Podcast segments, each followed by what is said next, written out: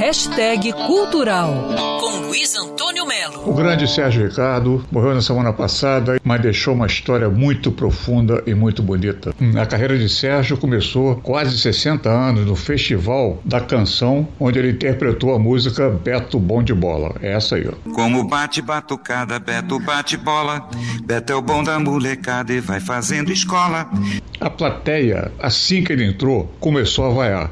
Já nas eliminatórias, havia ali um conflito entre a plateia e Sérgio Ricardo, e Sérgio Ricardo e a plateia. Até que uma noite, em uma das etapas do festival, debaixo de vaia, ele tocou Beto Bom de Bola até o final. No final da música, ele foi no microfone e disse assim: Vocês ganharam. Espatifou o violão no palco e arremessou o que sobrou do instrumento na plateia. Vocês ganharam!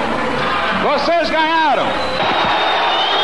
E morreu sabendo que aquele ali foi um momento dele de destempero. Na verdade, além de músico, além de cantor, compositor, pianista, violonista, Sérgio era poeta, escritor, ator de cinema e diretor. Seu último show, Ponto de Partida, foi uma ideia da filha dele, da irmã e do irmão. E a sua última entrevista foi ao site Metrópolis. Olha, rapaz, eu ando com um complexo danado porque eu queria fazer balé, mas não consigo.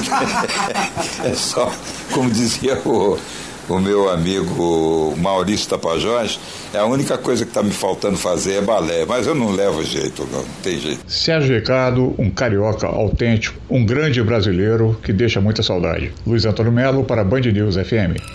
Quer ouvir essa coluna novamente? É só procurar nas plataformas de streaming de áudio. Conheça mais dos podcasts da Band News FM Rio.